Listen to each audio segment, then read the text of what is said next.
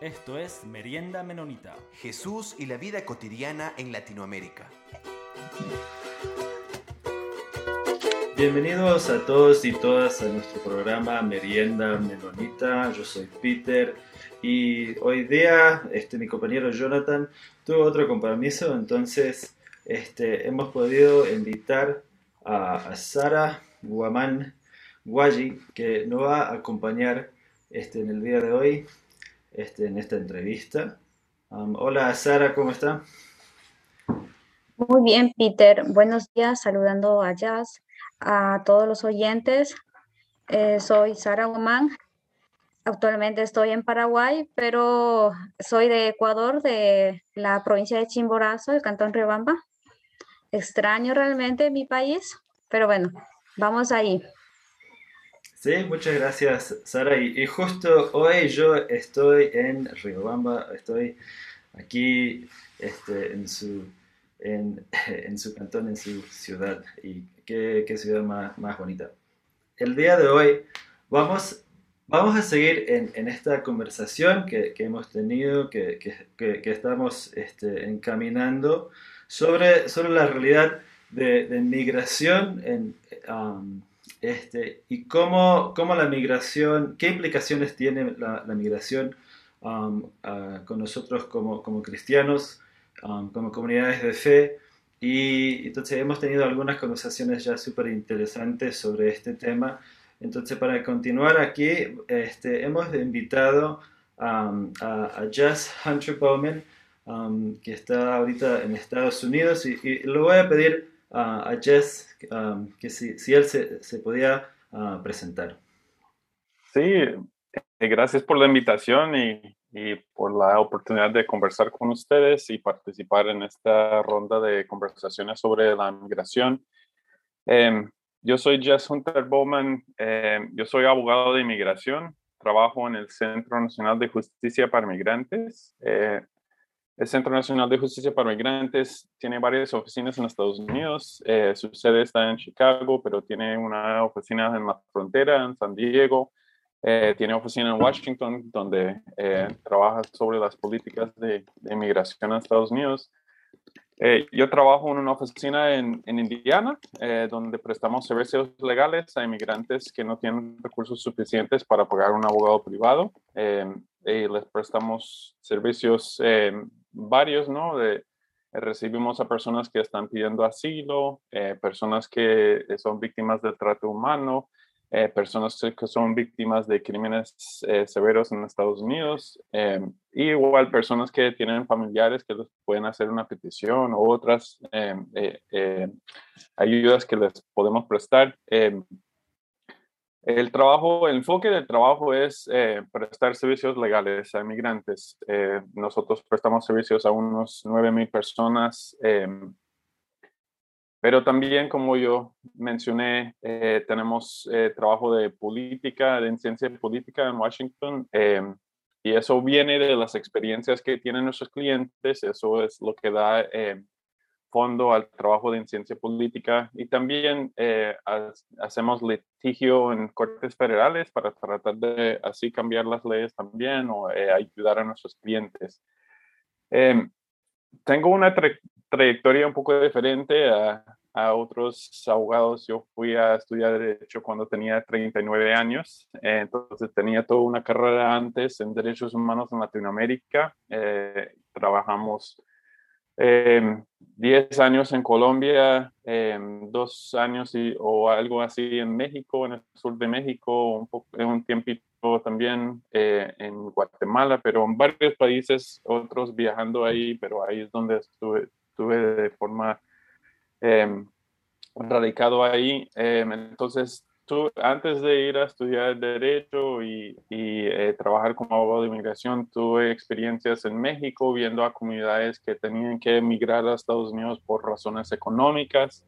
Em, estuve en Guatemala cuando estaban eh, como saliendo de una etapa de guerra em, y en Colombia durante la guerra ahí viendo a personas que, que tuvieron que salir, huir hacia Estados Unidos por razones de de la guerra civil ahí. Entonces, eh, eso es un poco el, eh, la trayectoria que, que tengo y, y, cómo llegué a, a, ser abogado aquí en Estados Unidos. Muy interesante, ya por lo que nos cuentas. Tienes un amplio conocimiento y nos honra el tenerte en este programa. Para lo cual, eh, quisiera saber un, un poco sobre la realidad eh, de la migración en esta época, en tiempo de COVID, en tiempo de la pandemia que azotó prácticamente a todos los países.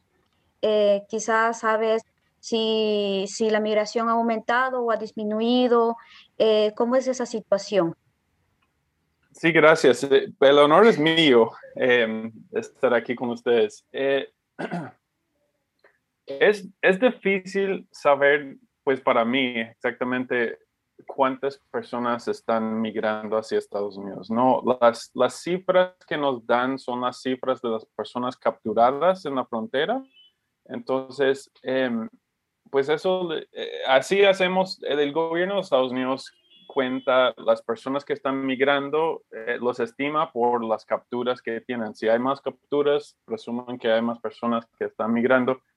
Eh, de hecho, se hace lo mismo con las drogas, ¿no? Cuando están estimando cuántas drogas están entrando a Estados Unidos, los estiman con las, eh, capturas que hacen de drogas. Eh, entonces, si uno mira desde las cifras de, de las capturas, se ha aumentado muchísimo el número de personas que están migrando hacia Estados Unidos. de hecho, eh, las últimas cifras que yo he visto son del, de julio de este año, que casi llegan a los 200 mil personas. Em, y esto es, eh, no se ha visto tantas personas desde hace como 20 años. Em, y el porqué de eso, em, no sé, yo, yo, el trabajo mío, yo no soy un experto en la política, no, yo represento a personas que están tratando de pedir asilo y, otras formas de protección. Eh, pero por lo que se dice, eh, eso se debe a que eh, por el tiempo de COVID, desde que COVID empezó, el gobierno aquí en Estados Unidos ha usado una ley de emergencia de salud para cerrar la frontera. Y con el gobierno de Trump, eh, pues antes de eso eh, tenía un programa que se llama MPP, Quedarse en México, se llamaba, eh, que regresaban a las personas que venían a Estados Unidos por la frontera sur a México a esperar su, de pelear su caso desde México. Y cuando empezó COVID, cerraron la frontera con, por razones de salud pública y estaban no, regresando a todo el mundo que, que, trató de entrar por razones de COVID. Entonces eran muy poquitos los que podían entrar. Eh, y por estas dos razones, eh, eh, quizás las políticas del gobierno de Trump y también lo de COVID, y que ya se sabía que la frontera estaba como, digamos, cerrada, que parece que mucha gente dejó de tratar de entrar a los Estados Unidos. y entonces Todavía está la, em, la, pues supuestamente la frontera está cerrada por emergencia de salud, pero el gobierno de Biden ha cambiado las políticas en torno a eso y está dejando, no está regresando a menores que vienen sin acompañamiento eh, por razones, a mí, eh, para ser obvias, ¿no? De que eh, no, no sería eh, buena idea regresar a un joven o una, una, niño, un niño o una niña sin acompañamiento a un país, un tercer país, ¿no? Eh, también a ciertas eh, unidades familiares también están dejando entrar en este momento y, vemos que hay casos en que no están regresando a, todo el mundo por la, por la emergencia de salud también hemos visto por, no, eso, la, el, aquí en Estados Unidos, en el debate político aquí en Estados Unidos, se habla casi solamente, ¿no? Diría yo, de que cuáles son los factores que atraen a personas aquí, cuáles son las políticas que tenemos Em, son políticas que, que, le dicen a la gente que no deben de llegar o que sí pueden llegar, eh, pero obviamente, y de eso estoy hablando yo ahorita, em, pero también obviamente hay las situaciones en, en, que están pasando en todo el mundo que causa que personas necesitan venir a, a otro país, aquí o otro país a buscar eh, refugio o otras oportunidades. Entonces hemos visto mucho de eso también, ¿no? La situación en, en Centroamérica con las maras ha, ha, estado grave y sigue siendo grave. Entonces muchas personas vienen de, de, de perdón, de Guatemala, Honduras y El Salvador. Eh, huyendo de, de, situaciones de las maras ahí. También está la situación de Haití, eh, y se ha hablado muchísimo de, una muy larga cantidad, gran cantidad de personas que, que están llegando de Haití. Eh, también está la situación en Venezuela, que muchas personas, pues entonces eso también influye mucho en cuántas personas están llegando. Sí, gracias, gracias Jess. Este, y para, para continuar un poco sobre, sobre lo que está este, um, mencionando sobre este, esta realidad de la necesidad de, de, mover de un lado hacia otro, quería, quería ver um, que no sé si, si desde, desde tu perspectiva eh, legal de, y, y, de, y de tratar sobre, sobre casos específicos de personas específicas, nos podría comentar un poco sobre esta, esta realidad de tener fronteras establecidas por, por gobiernos. ¿qué, qué, qué, implicaciones tiene eso para, para nosotros como, como, cristianos, como iglesias, que creemos en, en, el reino, en el reinado de Cristo, um, donde, donde no existen um, fronteras Um, como tal. Y no sé si, si, desde tu experiencia, este, haciendo referencia a leyes muchas veces tan complicadas y, casos específicos igual complicados, si nos podía dar un poco de, de, luz o de, o de no sé, de creatividad para, de cómo nosotros como, como cristianos y, comunidades de fe que, que, no, en realidad no, no, no deberíamos ni, ni, creer en eso de, alguna manera, um, pero estamos viviendo en, en, el mundo real de hoy. Um, ¿qué, ¿qué, implicaciones tiene todo esto para nosotros como, como cristianos, um, este, miembros de comunidades de fe que, deberían este, recibir a cualquier persona sin tener este, ni un muro, ni un pasaporte para entrar en nuestras comunidades.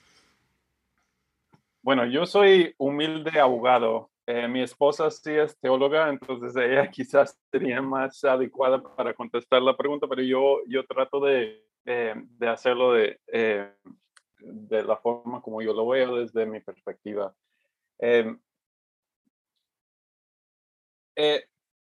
las leyes son construcciones humanas, ¿no? Nosotros somos los que decidimos cuáles son las leyes. Nosotros decidimos qué dicen nuestras leyes de inmigración, cómo tratamos a las personas que llegan de otra parte, eh, tanto en la frontera como en nuestras comunidades cuando ya están aquí. Eh, estas son decisiones de nosotros. Eh, aquí en Estados Unidos, el movimiento de las iglesias es una fuerza muy grande en el país en varios sentidos, incluyendo en la política. Em, y em, entonces, eh, aquí hemos tomado decisión, ¿no? Digamos, em, de hacer acuerdos con otros países en cuanto a temas comercios, ¿no? Comerciales, eh, eh, de intercambio de bienes. hemos un un acuerdo de, de, con México y Canadá, por ejemplo, que deja que los camiones entran con sus bienes sin mucha preocupación eh, para poder agilizar la economía, eh, para que las cosas, los, los repuestos de carros de México puedan entrar muy fácilmente a Estados Unidos. eh, sin que se tiene que parar mucho tiempo en la frontera, haciendo las inspecciones y pagando tarifas, por ejemplo.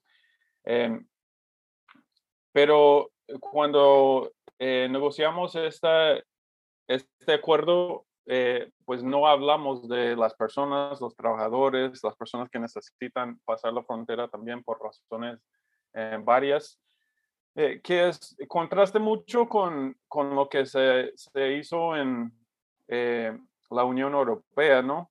cuando ellos hicieron un acuerdo comercial se incluyó también no solo los bienes que podían pasar la frontera, sino las personas también dejando que todo el mundo tuvo pasaporte igual y podían pasar de un país a otro, trabajando donde querían. Eh, esa es una decisión que nosotros tomamos aquí, que es diferente a decisiones que, que se tomaron en otras partes o que uno se podía imaginar. Eh, aquí en Estados Unidos, eh, nosotros en los temas de, de inmigración, muchas de las categorías de, de inmigración eh, que tenemos eh, tienen límites eh, numéricos, ¿no? Que solo ciertos número de personas pueden, aunque uno califique para un beneficio de inmigración, no vamos a dejar que más que tal número de personas reciban este beneficio en un año. Y es una forma de... entonces, digamos, lo que estoy tratando de decir es que aunque tengamos Em, oportunidades para que, personas puedan emigrar de forma, migrar de forma legal a los Estados Unidos, limitamos la cantidad de personas que, que lo pueden hacer. Eh, y le, le, doy un ejemplo concreto, em, que es, eh, familiares pueden hacer una petición para que otros ciertos miembros de su familia podrían eh, pedir la residencia permanente aquí en Estados Unidos si yo soy ciudadano y tengo una hermana que es mexicana, em, yo puedo pedir que ella eh, darle oportunidad para pedir la residencia aquí en Estados Unidos. Pero por el hecho de que ella es hermana y no es hijo o hija o padre mío, em, y el hecho de que ella es de México, ella va a tener que, si se aprueba la petición que yo le hago, ella va a tener que esperar como 20 años para poder eh, pedir su residencia aquí en Estados Unidos. Entonces, ella no podría, tendría que esperar todo este tiempo. Eh, y eso es otra decisión que nosotros hemos tomado, ¿no? De que con las Em, las pocas, diría yo, em, opciones legales que hay de, de, inmigración hacia los Estados Unidos, estos las limitamos eh, de una forma que nosotros como, eh, pues obviamente es el Congreso que toma esas decisiones, ¿no? Pero digamos, nosotros somos los que reclamamos eh, de que sí debe haber un cambio. Eso es eh, diferente con el, sistema de asilo. En el sistema de asilo no hay un límite numeral de las personas que pueden pedir el asilo. Hay para refugiados, pero no para asilo. Entonces, yo me pregunto si eso no es porque eh, se está hablando mucho aquí en Estados Unidos de, de, cómo cambiar la situación de asilo aquí en Estados Unidos, porque es Em, aquí eh, lo que la ley dice es que la persona que está aquí en Estados Unidos puede pedir asilo, no importa cómo llegaron. Entonces, eh, no hay un límite numeral a eso y, em, y, hay muchas personas aquí en Estados Unidos. El sistema, la verdad es que el sistema está sobrecargado de peticiones de asilo aquí en Estados Unidos. Las personas que están pidiendo asilo tienen que esperar muchos años. Porque hay demasiados, hay muchos casos y el sistema no está hecho para tantas para eh, adjudicar tantos casos, pero, em, pero igual no hay un límite numeral en este momento a, eso. Entonces, es una respuesta eh, bastante diferente quizás a lo que, lo que esperaban, pero eso es lo que yo diría, que las comunidades aquí en Estados Unidos o a nivel global, eh, comunidades de fe y de otros, eh, nosotros, yo les puedo explicar cómo es la ahora, pero eso es una decisión que nosotros hemos tomado y nosotros lo podemos hacer de forma diferente. Y eh, eso es la parte legal. La otra parte es, ¿qué hacemos con las personas que están aquí? ¿Ok? Yo, em, eh, en la comunidad donde, donde trabajamos nosotros, la verdad es que no hay muchos servicios sociales para personas que están eh, eh, sin papeles en este momento, ¿no? Aquí en Indiana, si uno no tiene eh, permiso de trabajo, por ejemplo, es muy difícil, casi es imposible en la mayoría de, casos conseguir un, una licencia para manejar o una identificación estatal sin eso es muy, pues uno no puede manejar y aquí no hay casi transporte público, em, eh, uno no puede uh, alquilar un apartamento, eh, ir a la farmacia para buscar sus medicamentos porque le van a pedir su identificación. Eh, y eso es igual, son decisiones a nivel estatal que nosotros hemos tomado en torno a cómo vamos a tratar a las personas que están aquí en nuestra comunidad huyendo de situaciones difíciles o tratando de buscar nuevas oportunidades. Em, pero obviamente las comunidades de fe, otras aquí en, eh, aquí en Indiana no tienen que regirse por estas leyes, ellos podían eh, tomar decisiones diferentes de cómo recibir a la gente, cómo ayudarle a la gente. Y hay ejemplos de, de comunidades que lo están haciendo que, em, que me da mucha esperanza. Eh, rapidito, Jess, quizás nos podía um, explicar un poquito o aclarar este, mencionaste algo, mencionaste asilo y, petición de asilo. Um, quizás podías explicar, um, quizás hay, oyentes que, um, que no, no, saben qué mismo significa eso y, y, qué, qué, significa eso para, para personas migrantes o, o, de igual comunidades de fe de Estados Unidos. Ok, sí, claro, gracias. Eh, bueno, eh, Muchas personas se han escuchado de refugiados, ¿no? Eh, un refugiado es una persona que está huyendo de una situación donde tienen temor de que les puede pasar algo grave eh, por alguna característica eh, que no pueden cambiar. y la ley dice cuáles son estas categorías. Em, un pero un refugiado ha salido de su país y está en un tercer país em, y ahí eh, una entidad como la ONU eh, eh, los hace un estudio para ver si califican como refugiados, si, si no pueden regresar a su país de origen porque alguien le va a hacer un daño, hay, hay, una posibilidad de que alguien le va a hacer un daño por una característica que no pueden cambiar, por ejemplo, su opinión político, su, su raza, su nacionalidad, Em, nosotros aquí en Estados Unidos, por género, también hay casos que se pueden em, dar. Eh, pero entonces, eh, digamos, alguien ha salido de, de Colombia, por ejemplo, se fue a Ecuador, la ONU podría determinar que es un refugiado y los países eh, dicen que cuántos refugiados pueden recibir. Un refugiado podría salir de Ecuador, por ejemplo, y venir a Estados Unidos y llegaría aquí ya como refugiado con sus papeles y todo. ¿okay? Eh, igual podría ir de Colombia, ser designado refugiado y ir a Brasil o otro país, ¿no? Los países lo reciben, dicen a la ONU cuántas personas pueden recibir y llegan ya con estatus al país donde llegan.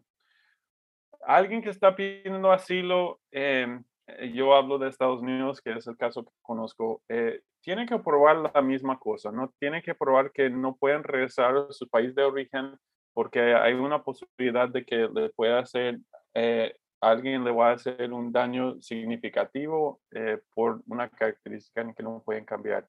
La diferencia es que están pidiendo ser designados como refugiados aquí en Estados Unidos. El proceso de hacerlo es pedir asilo em, y entonces cuando llegan, llegan y dicen que tienen un miedo de regresar a su país de origen, tienen un año para pedir asilo, eh, hacen una aplicación, tienen que mostrar con pruebas de que em, le podía pasar algo en su país de origen por su característica que no pueden cambiar. Eh, y si determina que esto es cierto, eh, les darían em, asilo y, y, entonces de ahí sería como igual como si hubieran llegado como refugiados. Tendrían su estatus, podrían quedarse aquí, pedir la residencia eh, permanente y lo demás. No sé si eso eh, lo he explicado bien o no. Me dirán si si necesito añadir algo. Sí, se explicó muy bien. Gracias por su ejemplo. Eh, quería preguntarle con respecto a lo que usted nos estaba mencionando, que en, este, en esta actualidad del COVID, no todas las personas están siendo deportadas. Entonces, esas personas que no son deportadas, ¿ustedes lo ayudan a tener sus documentos eh, de manera legal? Eh, y, o tal vez si esas personas están siendo insertadas a la sociedad y de qué manera. Sí, entonces em, hay muchas reglas en este momento de COVID y quién puede entrar y quién no puede entrar, ¿no? Eh, entonces, eh, pero digamos, vamos a ver, eh, voy a dejar a un lado personas que tienen una visa o tienen la residencia permanente aquí vamos a hablar de personas que no tienen cómo entrar con, con una visa o algo, ¿no? Entonces, lo que hay, si ellos cruzan em, si ellos cruzan la frontera sur, em, lo más probable es que tienen un encuentro con alguien de la patrulla fronteriza, los detienen em, y eh, les, les, preguntarían si tienen miedo de regresar a su país de origen o por qué están entrando. ¿no? Si uno no, no tiene eh, una visa o, o, forma legal de entrar y no tiene miedo de regresar a su país de origen, los darían una orden de deportación expedida, digamos, sin poder ver un juez de inmigración y los devolverían a su país de origen. Si tienen un, miedo, creíble, pues, dice la ley, eh, de regresar a su país de origen, eh, no les pueden devolver, sino les tienen que dar oportunidad para, para pelear su caso aquí. Eh, algunos se mantendrían detenidos durante este tiempo, pero eh, otros eh, les darían permiso para salir y estar aquí en Estados Unidos mientras su caso, eh, mientras se pelean su caso, ¿no? a estas personas les dan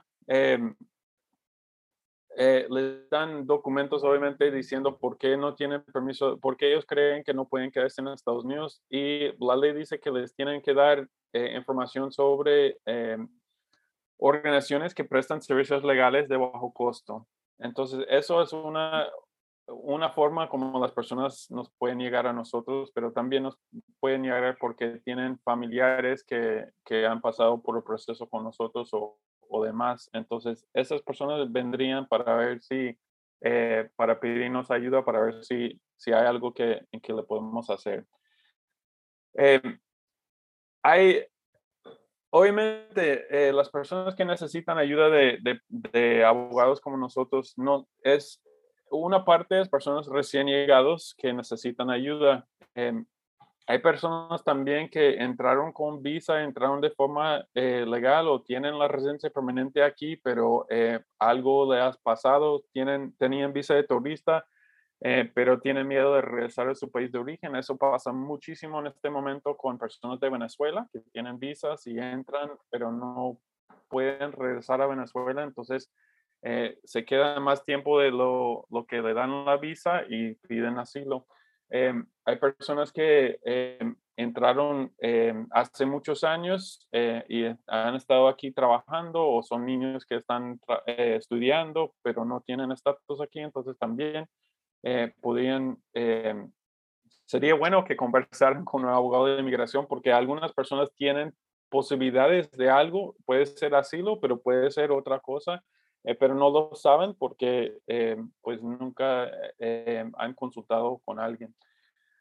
Eh, y también eh, hay personas eh, que, pues, no, que se les cambia algo en su vida y saben que ya tienen oportunidades de, de algún, de cambiar su estatus o de buscar estatus, ¿no? Alguien que podía tener visa de estudiante, pero se casó con alguien de Estados Unidos, entonces ahí podían hacer una petición familiar. Pues hay varias formas de, de las necesidades de las personas aquí cabe mencionar eh, de que eh, yo mencioné que personas que tenían la residencia permanente, que eso es un estatus permanente, como dice el nombre, ¿no? Eh, tienen permiso de vivir aquí, de trabajar aquí, de estar aquí. Em, pero la ley, la, ley eh, nosotros eh, hemos hecho una situación en que personas que, que son condenados de ciertos crímenes pueden perder su estatus. Entonces tenemos muchísimos casos de personas que tenían un estatus legal, pero les ha pasado algún problema criminal que ha resultado en que ya están en proceso de lo que se, conoce como deportación. Entonces, estamos buscando la forma de, de si hay alguna forma en que se pueden quedar. Eh, y entonces, sí, bueno, obviamente hay, hay un sinfín de, de, de realidades, de, um, o sea, cada caso tiene todas sus diferentes perspectivas. Um, y, obviamente toda esta, la, la realidad um, legal y todo eso, este, creo que personas que, que no han vivido esa realidad de, de, ir a otro país y hacer el, el, procedimiento, solo el procedimiento, inclusive si es algo bastante formal, que yo voy a llegar como, qué sé yo, a trabajar a otro lugar porque tengo como una ONG o quizás soy estudiante. este, ese proceso formal eh, es todo, todo una realidad pero um, creo que mucho de lo que estás explicando ahorita son, es de condiciones forzadas de, de, migración um, que implican todo otro nivel de, de, de detalles y de, y de realidades muy, muy complicadas. Um, pero quizá quería ver, yo sé en Estados Unidos la realidad de cada, de cada estado es muy distinto a otros a otros estados. Entonces quizás nos podría dar un, pequeño ejemplo de personas que, están en este proceso de, buscar asilo o de, o de regularse de alguna, de alguna manera, ¿qué, acceso a, qué, derechos tendrían? y quizás podrías dar el, no sé si preferís dar solo el ejemplo de Indiana, donde está situado, pero, pero ¿qué derechos eh, tienen y, qué derecho, y, eh, dónde, no llegan sus, sus, derechos como um, si son personas este, indocumentadas en, en, Indiana? Es una situación bastante interesante de em, cómo ha tratado la ley a, a inmigrantes en general y también uh, y en, en, específico a personas que son indocumentados aquí en Estados Unidos. Um, y aquí en Estados Unidos tenemos un sistema de leyes bastante eh, complicado, diría yo, ¿no? Tenemos un gobierno federal, tenemos una constitución federal que da algunos derechos eh, constitucionales, eh, hay leyes federales que le dan a uno algunos derechos, responsabilidades, pero también tenemos 50 estados con constituciones eh, separados, eh, con leyes separados y aquí en Estados Unidos em, hay ciertas cosas, eh, es, esa es la parte un poco diferente también a, otros países de que em, la constitución dice que em, da la gran mayoría de eh, el espacio para crear leyes es entregado a los estados y el gobierno federal es el que tiene, tiene que mostrar por qué puede hacer una ley, ¿no? Los, eh, los gobiernos estatales pueden hacer todas las leyes que quieren, eh, al menos que sea por la constitución, algo que es designado para el gobierno federal. Entonces, eso eh, le, digo eso no para complicar, eh, complicar la conversación, pero para decir que por eso está muy, eh, varía mucho en los estados, porque mucho de, aunque el tema de inmigración es un tema para el gobierno federal solamente, decisiones son sobre con, identidad, identificación, licencias para manejar, ayudas estatales, eso todo se hace a nivel estatal. Eh, y como ya mencioné, el tema de las licencias es un tema bastante complicado aquí en Estados Unidos para personas que no tienen eh, documentación, para que no tienen papeles. Eh, pero entonces, yo diría, en, en, términos generales, no es fácil decirlo, pero si alguien ya ha estado aquí y ha estado aquí un tiempo, tienen muchas eh, protecciones constitucionales. Eh, por ejemplo, hay una decisión eh, de la Corte Suprema aquí hace desde muchos años de que dice que las personas aquí en Estados Unidos, independientemente de qué estatus tendrían, tienen derecho de una educación pública hasta graduarse del, high school de bachillerato, digamos. Entonces, aquí cualquier persona, no importa de dónde es eh, ni qué estatus migratorio tendrían, tienen derecho de estudiar. Eh, pero, em, como digo, si vemos a la situación, yo no soy experto en esos temas, pero, eh, pero si, si miramos la situación de, de, alguien que está en California, por ejemplo, y compararlo con alguien que está aquí en Indiana, ¿cuál es la diferencia? California es un estado bastante eh, progresista, digamos, decimos aquí, controlado por los demócratas. Eh, Indiana es un estado más conservadora, que aquí tenemos todo el gobierno está a manos de los republicanos.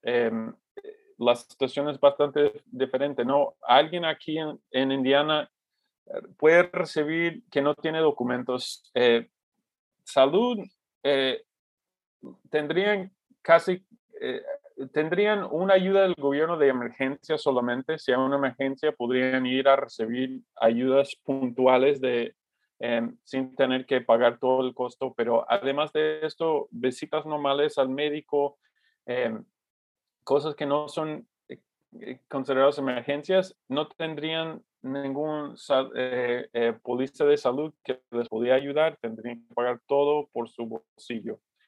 En cambio, en otros estados, ellos podían calificar para, para una póliza pública de salud donde no tendrían que pagar tanto dinero. Em, aquí en Indiana, como ya mencioné, eh, uno si no tiene eh, por lo menos un permiso de trabajo es eh, casi imposible conseguir una licencia para manejar. Aquí casi no hay transporte público, entonces para trabajar uno tiene que manejar. Y entonces em, eso, manejar sin licencia es un, es un crimen aquí. entonces, no solo los pueden parar y ponerlos a pagar una multa, sino que también los podían arrestar. Aquí en, aquí en Estados Unidos, si uno es arrestado, le procesan sus huellas digitales y para ver si tienen eh, órdenes de captura, pero también se los manda al, eh, a inmigración para ver si parecen ser personas que no pueden estar aquí en Estados Unidos de forma legal. Entonces, uno eh, no es un crimen eh, grave, no, es un delito de menor rango, pero uno puede terminar siendo arrestado y puesto en eh, un centro de detención para inmigrantes después de esto. Cosa que no pasaría en un estado donde la persona tendría derecho de pedir una licencia. Pues estos son algunos ejemplos. No sé si querían hablar más de este tema. Eh, para ir cerrando, quisiera preguntarle algo sobre el proceso de deportación. Eh, una vez que la persona es allá de la frontera, eh, cuando dice que no tiene, o sea, puede ir tranquilamente a su país y cosas así, ustedes lo deportan. O sea, bueno, la patrullera fronteriza deporta a la persona. ¿Y cómo se daría ese proceso?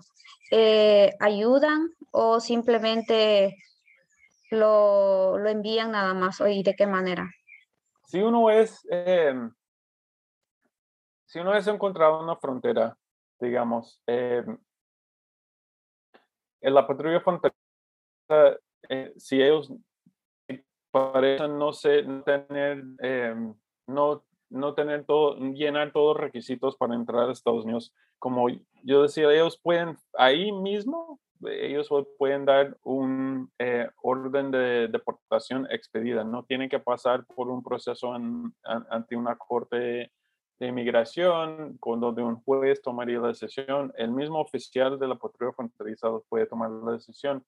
Em, en algunos casos, em, igual ni los procesan para para eso les preguntan a las personas, eh, les dicen que ustedes tendrían que, que, salir del país y los podemos deportar o usted puede regresar de forma voluntaria. Y, es, y em, esta persona podría, aunque no, no sea de, de México, podría regresar a México de forma voluntaria. Eh, si las personas son deportadas de forma eh, oficial, eh, pues sí les mandarían en un avión para su país de origen. Si alguien ya está aquí en Estados Unidos, ha estado aquí por más de dos años y está más de 100 millas de la frontera o llena otros requisitos para que no puedan recibir un orden de deportación expedida,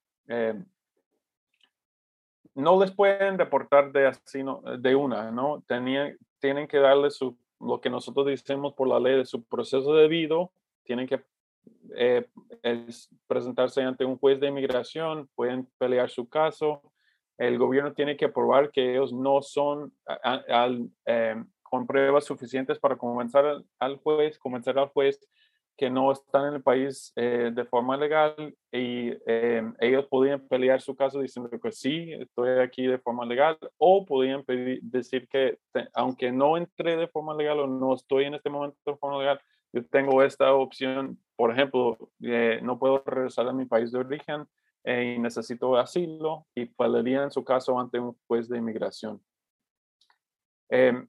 Em, eh, con un juez de inmigración también les puede dar eh, la salida voluntaria y en este caso la persona saldría de su propia cuenta, eh, pero si no y es un proceso de deportación, ellos tendrían, la persona tendría que ayudar a, a, conseguir su pasaporte o lo que necesite para salir, pero también el gobierno los mandaría a su país de origen. Y cabe mencionar de que por qué uno pediría, la salida voluntaria o por qué eh, y no simplemente pelear su caso hasta el último, eh, la última posibilidad. Eh, no tener un orden de deportación en su contra es un problema muy grande para poder volver a entrar. No solo es una salida que uno tiene que hacer, sino que le afectaría si uno tendría chance de entrar de nuevo. Y no voy a entrar en mucho detalle, pero solo eh, creo que es importante mencionar que aquí en Estados Unidos tenemos, yo lo digo como que si tuvimos dos puertas para entrar. La primera puerta es que yo tengo algún, alguna visa, eh, tengo, alguna, eh, tengo un familiar que es de Estados Unidos que me puede hacer la petición, tengo un, trabajador, un trabajo que me están pidiendo para que yo trabaje con ellos y me están pidiendo visa, entonces eso abre la primera puerta. Pero hay una segunda puerta que la ley dice que aunque uno puede entrar por esta primera puerta, tiene alguna forma legal de entrar a Estados Unidos, hay ciertas clases de personas que no vamos a dejar entrar. Y eso es, hay, em, si hay, uno ha eh, tenido violación, ciertas violaciones criminales, em, y eso no se, tiene que ser una cadena, si uno ha, ha dicho que uno ha violado alguna ley, eso es suficiente para para llenar ese requisito. Eh, hay por, eh, cuestiones de seguridad nacional, eh, por cuestiones de salud, si uno tiene una enfermedad comunicable, si uno es, tiene un problema psicológico que le causa ser problema, riesgo para uno mismo, si uno no tiene vacunas, ciertas vacunas. y también hay todo un listado de violaciones de leyes de inmigración aquí en Estados Unidos. Si uno ha entrado sin permiso al país, si uno ha eh, dicho algo que no es cierto algún eh, oficial de inmigración, si uno ha dicho que es ciudadano de los Estados Unidos cuando no era cierto, si uno ha, y si uno ha tenido una orden de deportación. Entonces, hay un, muy larga la lista, pero por eso es eh, el hecho de tener una orden de deportación le afectaría mucho en el futuro si querían volver. Bueno, muchísimas gracias, um, Jess, por, por, tanta información. Creo que este, podríamos seguir mucho más de largo, conociendo mucho más sobre las realidades um, legales y uh, de, la migración en, Estados Unidos y qué implicaciones tiene todo esto para, nosotros como, como cristianos y miembros de, de comunidades de fe. este, sí, le quería pedir de nuevo, eh, bueno, decir muchísimas gracias por, por, por tu tiempo y, y, y, ese trabajo, esa labor que hace ahí en Estados Unidos. A ustedes muchas gracias por eh, tenerme aquí con ustedes esta mañana y todos los oyentes por, por escucharnos. Muchísimas gracias. Agradecemos a la Red Menonita de Misión y la revista Anabaptist World por hacer este podcast posible. Comentarios vertidos en este programa no representan necesariamente la opinión de Merienda Menonita, la Red Menonita de Misión o Anabaptist World. Esto fue Merienda Menonita. Siempre estamos atentos a sus opiniones y preguntas y nos pueden escribir al info arroba meriendamenonita.com.